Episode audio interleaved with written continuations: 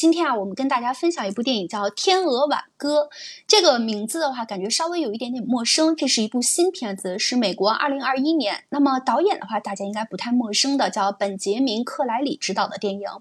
这个《天鹅挽歌》听起来的话，有点像，有点像中国话的意思啊。实际上，它是一个科幻片。那这部影片是在十二月十七号，也就是去年年底，在北美上映的。呃，那么很，它主要讲述是一个什么呢？就一个丈夫，也是一个父亲啊，他担任着这个双重角色，被诊断出患有绝症之后，他用克隆副本代替自己而引发的一系列的故事。好，那我把这电影给大家拆一下，我们就明白了为什么这部电影现在稍微有一点火，跟我们当下的生活可能也有一点点关系啊。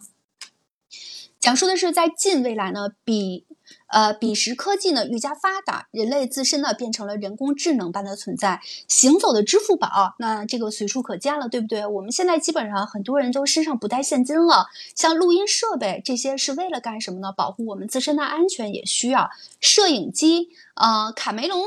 在列车上呢用机器人贩卖。机买零食，然后只需要口头确认订单，哎，我要哪个哪个，好，同意支付，这样一个一系列的过程就可以了，根本不需要去出示什么现金啊，或者不需要去挑挑拣拣什么的。那么基本上都是靠语言来操作。现在我们基本上使的这些苹果手机，比如说我们可以语音呼叫号码啊，那么语音发信息啊，这些都是可以操作的，那也是离不开这个人工智能的。那么这些我上面说说这些买零食，这些都是可以自动扣款，不需要掏出支付页面。或者识别人脸，肉体取代传统的电子设备，敲敲手指关节便能操作各种屏幕。所以说，科技啊，已经把人变得越来越有点像机器了。我不知道大家有没有感觉到，哎，我们的生活好像离这个温度这一块的话，有点越来越远了，对不对？那么离着更近一点的是，我们平时比如说买东西的时候，有可能脸对脸跟人一说，哎，那服务员你给我拿一个什么？但是现在不是这样了，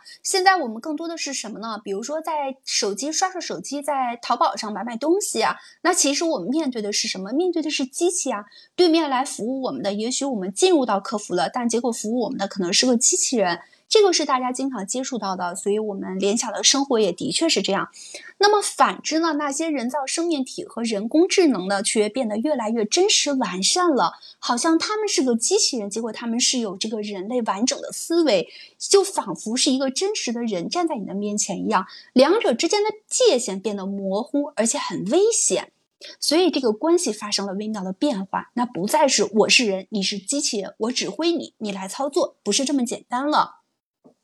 随着这个卡梅隆呢，就面临着这样的一个选择，他选择什么呢？要不要让人造生命体来取代自己？卡梅隆拥有一个幸福的三口之家，他与妻子呢波比是真正的灵魂伴侣，互相彼此的精神支柱也是。但是呢，他却患有绝症，将不久于人世。波比过去经历过几次亲人的去世，所以对于他来说，每一次亲人的离开对于他都是一个沉重的打击。卡梅隆陪伴他度过了那些痛苦的时光，难以想象他又该如何面对自己的死亡。他死了之后，那他的妻子怎么办？所以说，这个故事展现给我们的就是这样一个看点。当然说，最终的话，那么这个机器人终归还是机器人。我们关注这结果已经不是太重要了啊！最后的话，我会给大家来剖析这个结果。那么，最终这个卡梅隆有没有说让一个机器人来替代他，完成他没有尽到的一些使命和义务，陪伴他的妻子走到最后？这个真的不重要了。他有这种想法，而机器人也真正能够替代他完成他的使命，这个没有问题。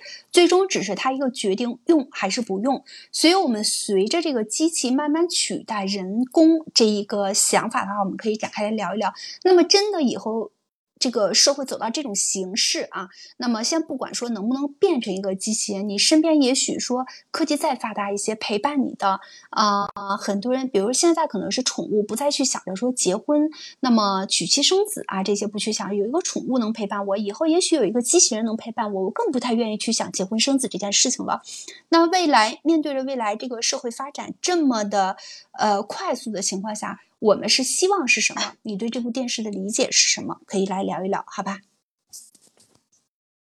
哈哈，说吧，哈哈，开麦了是吧？啊，我我我又忘了关麦了。啊，好，我就说一下吧。其实，嗯，其实就是呃，听到这个名字的时候啊，就让人会让人想到天鹅。呃，天鹅其实它平时是不会唱歌的，只有在临死前才会引吭高歌。它这个时候就是最后的这个算是最后的吟唱啊，它不跟它平时那种叫声是不一样的，它就是最后的这个唱歌会比较优美，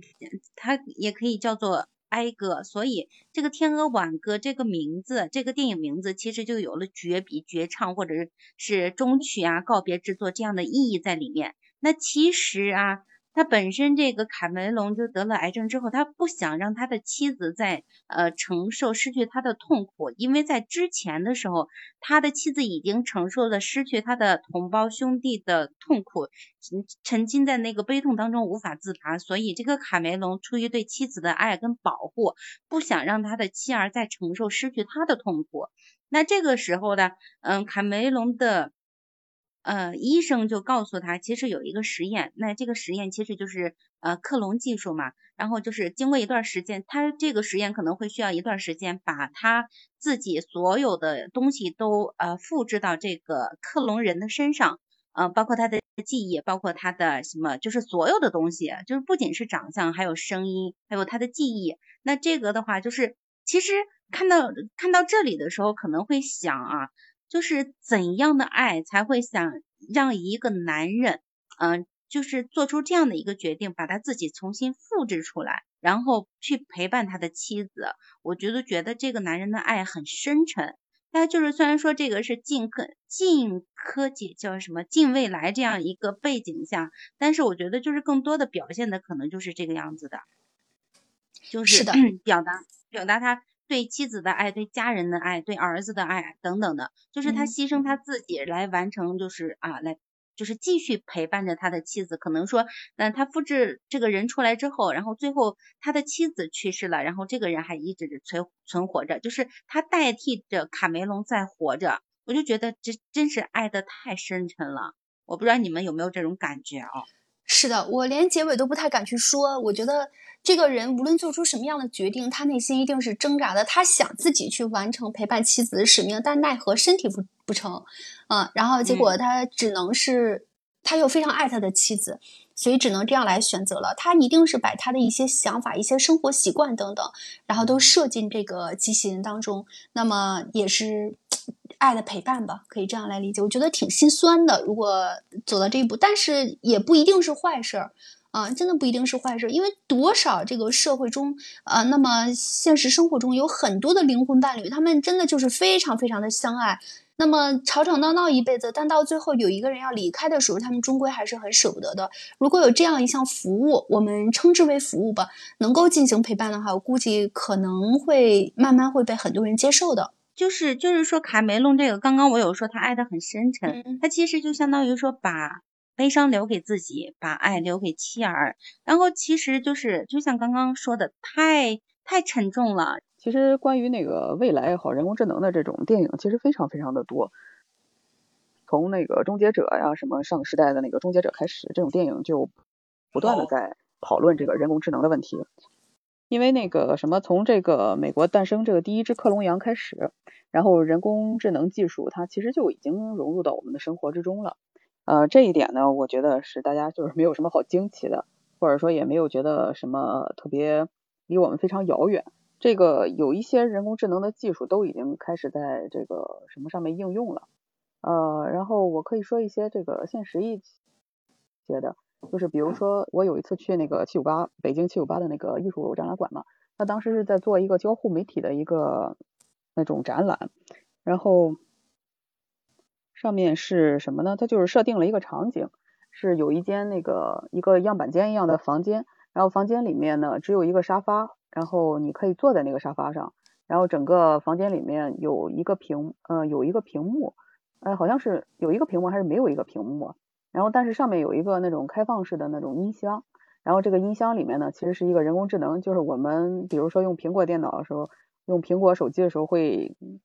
会知道的那个叫 Siri 的那个程序，它它会跟你对话，然后也就是说，嗯呃，你整个就是其实你是虽然它没有实体吧，就不像是那个人工智能的机器人，但实际上你是跟你是跟一个这个智能的设备在同时生活的，然后你跟它对话，它也会跟你那个有所反馈，嗯，然后当时我就在里面试了一下，我觉得这个 非常神奇啊。然后，但是其实这种技术离我们已经很近了。嗯，它能被设计和制造出来，也就是说，有可能，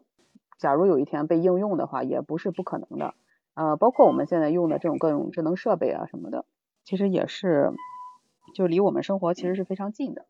呃，然后说回电影的话，可能我看过的一个电影跟这个电影比较像，就是，呃，当就是有一部美剧《黑镜》嘛，然后他当时说的是，呃，其中有一个故事说的是，一个女一个女性她的老公就是在一次车祸中意外身亡了。然后呢，这个女性也是非常爱她的老公，她也一直想跟这个，就一直非常想念他，嗯，所以后来他们通过一种技术，将她老公的这个外形，呃，打造出了一款这个智能机器人。然后这个智能机器人呢，就跟我们人类差不多，呃，但是呢，它不需要吃饭，不需要喝水，它只需要晒晒太阳，就只要它这个太阳能光电板里边有电，它就可以跟这个我们一块生活，并且呢。呃，就是在它设定之中是跟我们人类是几乎是相差无几的，也就是说技术已经发展的很成熟了。呃，之后呢，就她跟这个智能的老公，就是这个像其实就像那个你你说的这部电影之中的，他们造出来这个智能机器人，一直生活了很多年。她一直在前面的时候，她非常开心嘛，就是觉得哎呀，你看她老公重生了什么的。然后但是呢，经过了几十年之后，因为这个机器人它出厂的时候。就是一比一的复原的出厂的，可能不存在这个重新这个重新二次这个 加工的这种可能性哈，因为我想过这个可能性，呃，所以说呢，于是，在故事的最后，就是过了几十年之后，哦，这个这个女性呢，她已经是一个老妇人了，然后但是这个人工智能呢，依然是一个非常年轻的帅哥，嗯，这个女性呢就非常崩溃，因为我们知道，如果这个男性他永远保持这样一副青春的姿态。而女性在一天一天衰倒、衰老，或者说两性关系就正好相反的话，那可能另一方是在心理上是无法承受的。呃，其实这部，嗯，其实这部电影它探讨的是一种可能性，就是说未来假如说产生这样的情况，我们人，我们这样的一个人，我们会产生一个什么样的状态？嗯，我感觉其实这种对未来的讨论吧，可能很多这个国外的电影里面会讨论的比较多、比较深。然后为什么它非常值得被讨论呢？其实投射到现实里面，我们知道就是马斯克，他是一个非常就是被称为这个呃也被称为科学狂人吧。其实他在进行他现在除了我们知道的特斯拉汽车呀，然后登月计划呀之类的，他其实还在研究一种这个人就是人脑和人机交互的这种可能性。他会把那个就像有一年的一个高考题目似的。就是把一个芯片植入到人的大脑之中去，然后这个芯片呢，在人的大脑之中可能就会，呃，让这个人一下子就变得非常，就是信，就是很多很多信息就会汇入进这个大脑。当然，这个只是在一个实验的阶段啊，我们就是没有办法去说它这个，呃，究竟是非常合理，合不合理啊，或者说它是不是符合这个人伦啊这些，呃，事情。但是其实人工智能这个东西，它一直是在不断的向前发展的，也离我们很近。呃，我觉得这种讨论其实还是有必要的。嗯，我觉得大家其实应该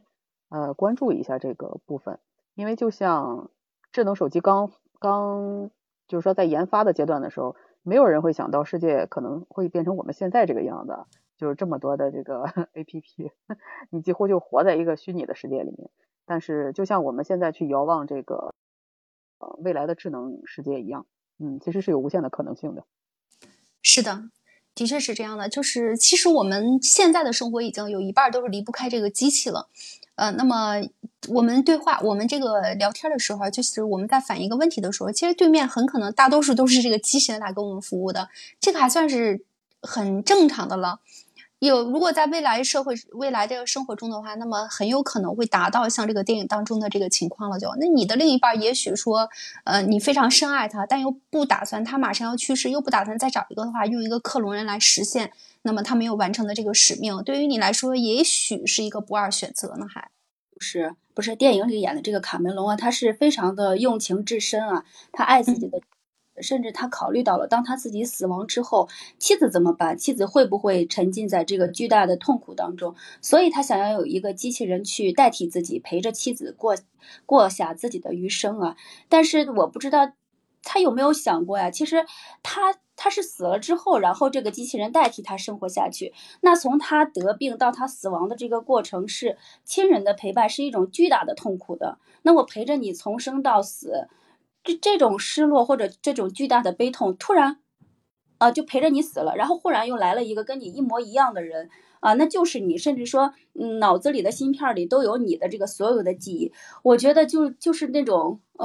会把人折磨疯的。我不知道大家有没有这种感受，我也没有，但是我可以去体会那种感受，就是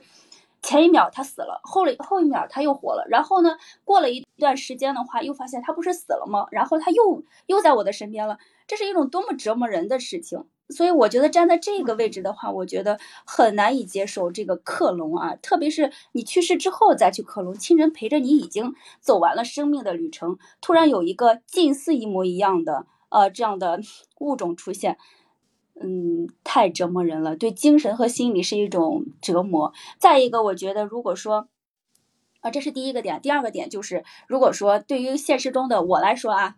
如果说真的机器人可以设定啊，可以说代替什么什么婚姻上的一个男人，可以像电饭煲一样，我让他煮粥煮粥，让他那个什么什么，只要我开关一摁，他就去工作，他就是按我预想的这样方式去生活，我就不用这个男人了，我直接要这个机器人就行了。至少他不会跟我吵架，他不会怎么怎么样，他只会。我让他挣钱，他挣钱；我让他哄我，他哄我；我让他爱我，他爱我；让他疼我，他还疼我，那多好啊！我要人干嘛？我就要这个机器人就行了。当然，如果机器人他有思想，他敢跟我吵架的话，控制权在我手里，我就给他拔电呀，我就给他，是吧？我就不让他说话了呀。我觉得比人好，我不知道你。行，我我跟你说，我跟你说，葫芦，其实我那个，呃，我我前就是十几年前的时候就这样想过。其实真的，对男人这种这个物种嘛，哎，就这么 好像是可以实现的。现在现在说美国就是有这样子的机器人了，你还可以按你的喜好来定制，什么发色、呃颜色啊、肤色这些都可以。哎呦，是因为我看过有一个那个什么，就是智能机器人，它就已经就是被投入那个生产了嘛，已经已经在生产当中了。对，它其实各种功能是非常全面的。呃。当当然不是，刚才葫芦说了一句啊，他除了我觉得有一个地方可以说一下，就是其实机器人它除了不能挣钱之外的话，其他的都是可以的。你其他都是可以的，那也对，是我们挣钱去买这个机器人。对，最近不是那个新闻是说那个呃谷歌的一个一个研究员，他说是 AI 已经具有了自己的感情，然后就是谷歌方面就把它开除了。就是说它的证据比较薄弱，这样子。对，是那个人工智能它有了意识，并不是说它有了感情。就是这个，如果这个 AI 这个自主系统它有了意识的情况之下，这个我们怎么去面对它？我们还把它当成一个人工智能吗？对啊，就像刚才那部电影那样子，假如就是他是哪怕他是瞒着瞒着家人吧，哪怕自己很还没死之前他就离开了，然后啊，然后等回来的这个人已经是。已经是就家人根本就不知道他死回来的这个人已经是替代了，但是我觉得就是哪怕这个人的所有的东西都是复制于这个人，但是他自己在后面的生活当中肯定也会形成他自己的情感，他自己的意识还能不能够呃完全就是按那个男人所想的这种思路走，这是不一定的，他可能后面。他就呃他自己的感情抒发等等，他会可能喜欢上别的东西。再一个呢，就是作为一个妻子，然后跟自己的老公的那种感情是这么深厚的话，其实一点点的变化，一点点的蛛丝马迹，他都是能够发现的。不可能说一能够真正的能够完全隐瞒隐瞒这个家人。那到那个时候。呃，那个就是女主，呃，就是他的妻子发现原来这个只是自己老公的替代品的话，我觉得这种伤害的话对他是更大，还不如当初就是好好的告别，好好的送一程，他会一直耿耿于怀。我那时候我竟然不知道我老公病逝了，我竟然没有送他最后一程。他他会有这种感觉在那里，所以我觉得这是出于，就是说从男的角度来说，他是很爱，他是想这样子，但是他没考虑过他的妻子、他的家人的这种感情。呃，其实你细细想的话，我觉得是一件 挺恐怖的事情。没等外星人外星人来这个侵略我们，那我们就已经被机器人给占领了，那我们就沦为机器人的奴隶了。所以说，机器人有这不是没有可能的，这不是没有可能的。有自己的这个思想感情啊，有自己的思维意识，是一件很可怕的事情。其实这样的电影很多，因为嗯，对，如果你们去看的话，可以搜一个这个赛博朋克，就这一类型的电影。然后这一类型的电影全部其实都是在反映人工智能怎么就是跟这个人类 作战的一些电影。就是我们人类的尽头其实就是跟这个机器人的战争。嗯，是的。好的，那我跟大家说一下这个片子后边的结果是什么。大家肯定一定非常期待啊！刚才我们聊了各自的想法，到底能不能接受机器人最后那个真的替代人类，然后陪伴自己心爱的人走完这个呃最后的一生呢？是这样，最后这个卡梅隆啊，向他的老婆波尔呢隐瞒了自己的病情，并且呢找到一家克隆机构，试图寻找让克隆人替代自己陪伴妻子的可行性。卡梅隆一开始的态度呢是迟疑的。但当他看到从外在的样貌到内在的分子结构都和自己一模一样的克隆人，呃，杰克这个克隆人叫杰克，已经生产出来了啊的时候呢，他直接就退去了。他简直觉得太像了，不行，他接受不了，真的是接受不了。就是卡梅隆越是抗拒，其实就越证明这个克隆技术是非常成功的，简直和他是一个模子出来，一模一样，从内到外，从他的性格、说话，然后甚至皮肤等等，都是一模一样的。那么，其实正正因为这一点的话，跟他毫无分别，所以卡梅隆最后产生了恐怖谷效应，就是他非常害怕，最后抗拒了。他害怕自己存在不再独特和真实，那么他最后没有去接受这个机器人，呃，他选择了放弃，可以说。那么，其实这件事情的话，告诉我们什么？对于这个克隆机构来说，卡梅隆这样的潜在客户是非常重要的。他们研发出顶尖的技术，接下来接下来呢，就让大众接受克隆人的时代的到来。于是就晓之以情，动之以理，试图让他们慢慢理解克隆技术并不可怕。研究人员呢，带卡梅隆呃卡梅隆拜访了一位已经融入到现实生活中的克隆人，叫凯特。同样呢，来自重症患者，他已经通过测验呢被删去了自己是克隆人的记忆，甚至是患者的所有亲戚朋友呢也没有发现他是克隆体。那么那个是一个对于他们机构来说是一个成功的案例，但是对于这个卡梅隆自己来说的话，他觉得他自己接受不了这个现实。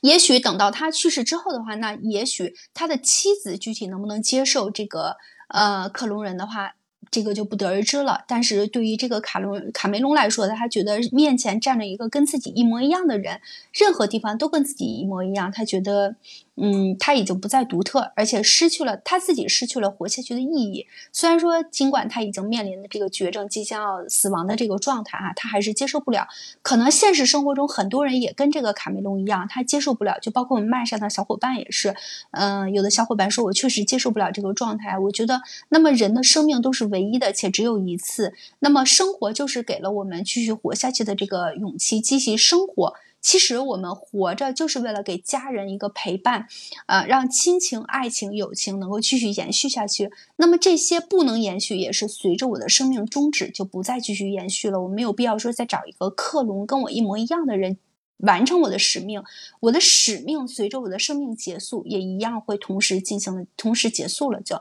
所以每个人想法不一样。那么这项技术到底能不能继续实施下去，或者被大众所接受，也许需要很长一段时间，或者也许大家持续都不接受的状态。那这一项。技术的话，也许就到此为止了，都有可能，我们不得而知了。那么，也希望人类珍惜自己的生命，就是大家全都关爱自己的亲人，呃，给我们展现出来更多是这样，在我们有限的生命里吧，然后持续的去关爱，持续的去付出，然后多多体谅家人朋友，那么让自己的生命之花呢，能够绽放的更长久一些啊！这也是这部电影给我们带来的一些魅力和看点。好了，那这个电影的话，我们今天就聊到这里，好吧，小伙伴，明天见。